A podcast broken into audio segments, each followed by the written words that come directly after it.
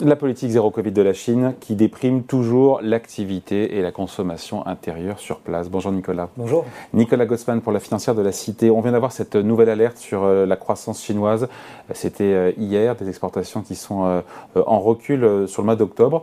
On se disait, mais le commerce extérieur, c'était comme l'un des derniers moteurs, non, de, la croissance chinonoise ah, Pendant la période Covid, ça a été effectivement le moteur qui a permis en gros de faire face à ce qui se passait sur les autres pans de l'activité chinoise. Donc on en effet, donc on a une baisse, en tout cas des exportations, euh, qui atteint 10, euh, enfin, 10% et une baisse des importations de l'inverse. Et euh, importation moins 10% et exportation moins 7% pour le seul mois d'octobre. Et avec une stabilisation, on va dire, des deux données en légère baisse, mais vraiment très légère, d'une année sur l'autre par rapport à ce qu'ils en avait l'année dernière. Mais par contre, ce qu'on doit retenir sur ces chiffres-là, c'est que les chiffres de la fin de l'année dernière étaient vraiment les niveaux records qui avaient été atteints par l'économie chinoise en termes d'exportation et d'importation. Donc on a plutôt un réajustement qui est en train de se mettre en place.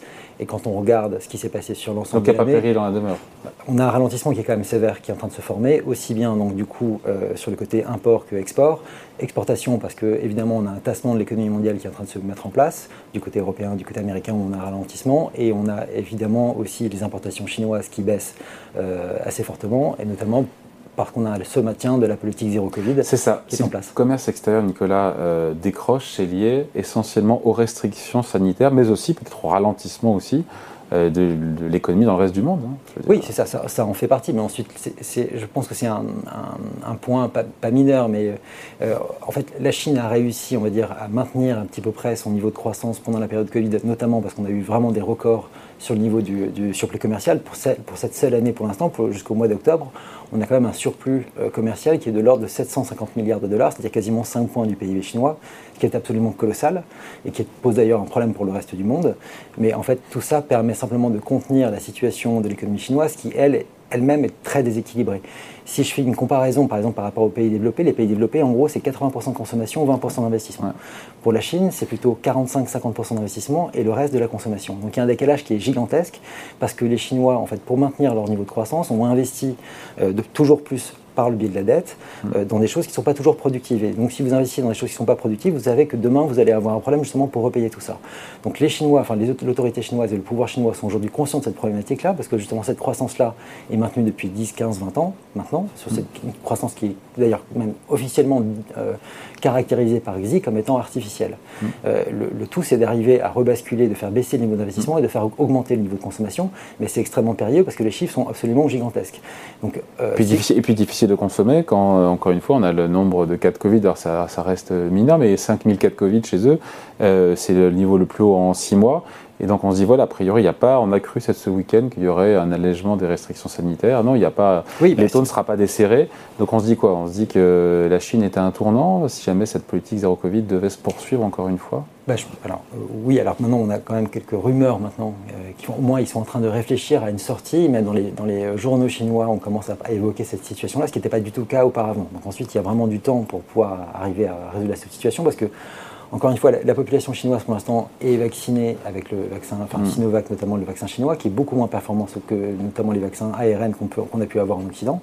Donc la question c'est de savoir s'ils vont oui ou non euh, se, enfin, se euh, importer justement des vaccins qui peuvent être plus efficaces pour vacciner leur population, ce qui serait d'ailleurs, enfin je pense, euh, mal accepté d'une part par la population et par le gouvernement, mais ce serait le seul moyen d'éviter un choc Covid qui serait très important, parce que si on fait une comparaison euh, entre la situation, par exemple, les États-Unis. Les États-Unis, c'est quatre fois moins, enfin, une population quatre fois moins importante que la Chine, euh, et ils ont eu un million de morts. Donc, en gros, vous multipliez par quatre, sauf que les capacités sanitaires euh, de la Chine sont quatre fois inférieures à celles des États-Unis mmh. également. C'est 25% du total.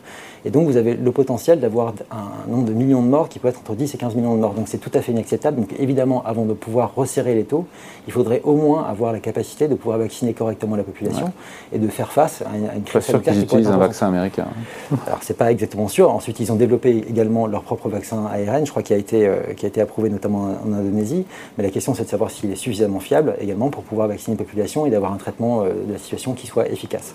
Donc c'est ce qui pourrait en tout cas, encore une fois, euh, ces mauvais chiffres économiques, notamment sur le front du commerce extérieur, c'est ce qui est de nature, encore une fois, à pousser Pékin à reconsidérer sa position et infléchir, encore une fois, sa, euh, sa politique, sur le, notamment sur le sanitaire. C'est ça, parce que je pense que la grande préoccupation de l'Exis, justement, c'est d'en finir avec cette question de la, de la, croissance, on va dire, virtuelle de l'économie chinoise, qui est celle de, de l'investissement à tout prix pour faire des choses qui ne servent pas vraiment à grand-chose.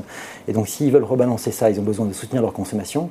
Et évidemment, s'ils veulent soutenir leur consommation, la politique zéro Covid, elle est tout à fait euh, antinomique par rapport à ça, et donc ça devient extrêmement compliqué. Donc pour le moment, on va dire sur la période transitoire, ils ont réussi à compenser, notamment par le, par le biais du commerce extérieur. Cette période-là est sans doute en train de se terminer, même si les excédents sont encore monstrueux euh, à ce jour, mais ils pourraient se tarir pour, pour la suite. Et donc il faut trouver un moyen d'arriver à soutenir la consommation intérieure. Mais ça, c'est vraiment un chemin de, enfin, ça va être quelque chose de très longue haleine, tant les chiffres sont, énormes de ce côté-là, enfin, le, sous, la sous-consommation chinoise est gigantesque.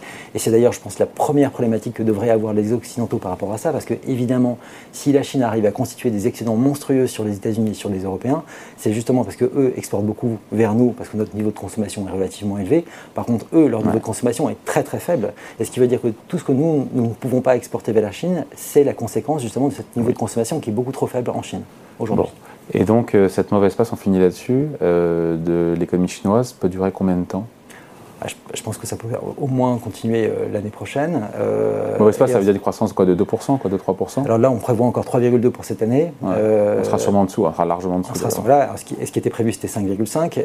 mais ensuite, à partir du moment où ils arrêteront effectivement de faire de la croissance par, par l'investissement, oui, on, est plutôt sur des rythmes de croissance qui sont de 2,5-3%. Donc on va dire qu'ils sont plus qui correspondent plus à une économie euh, hmm. développée. Mais qui sont problématiques ou pas pour les Chinois parce que euh, parce qu'il y, y, a des bras à faire travailler, parce qu'il y a ah un bah, taux de chômage qui a beaucoup augmenté, notamment chez les jeunes. Oui, on a un taux de chômage qui est de 5,4% pour l'instant en Chine, on a 20% chez les jeunes, effectivement, donc c'est vraiment une problématique. Ils ont besoin de soutenir leur économie, mais ils ont besoin de changer de modèle, et, ce changement de modèle implique une faible croissance.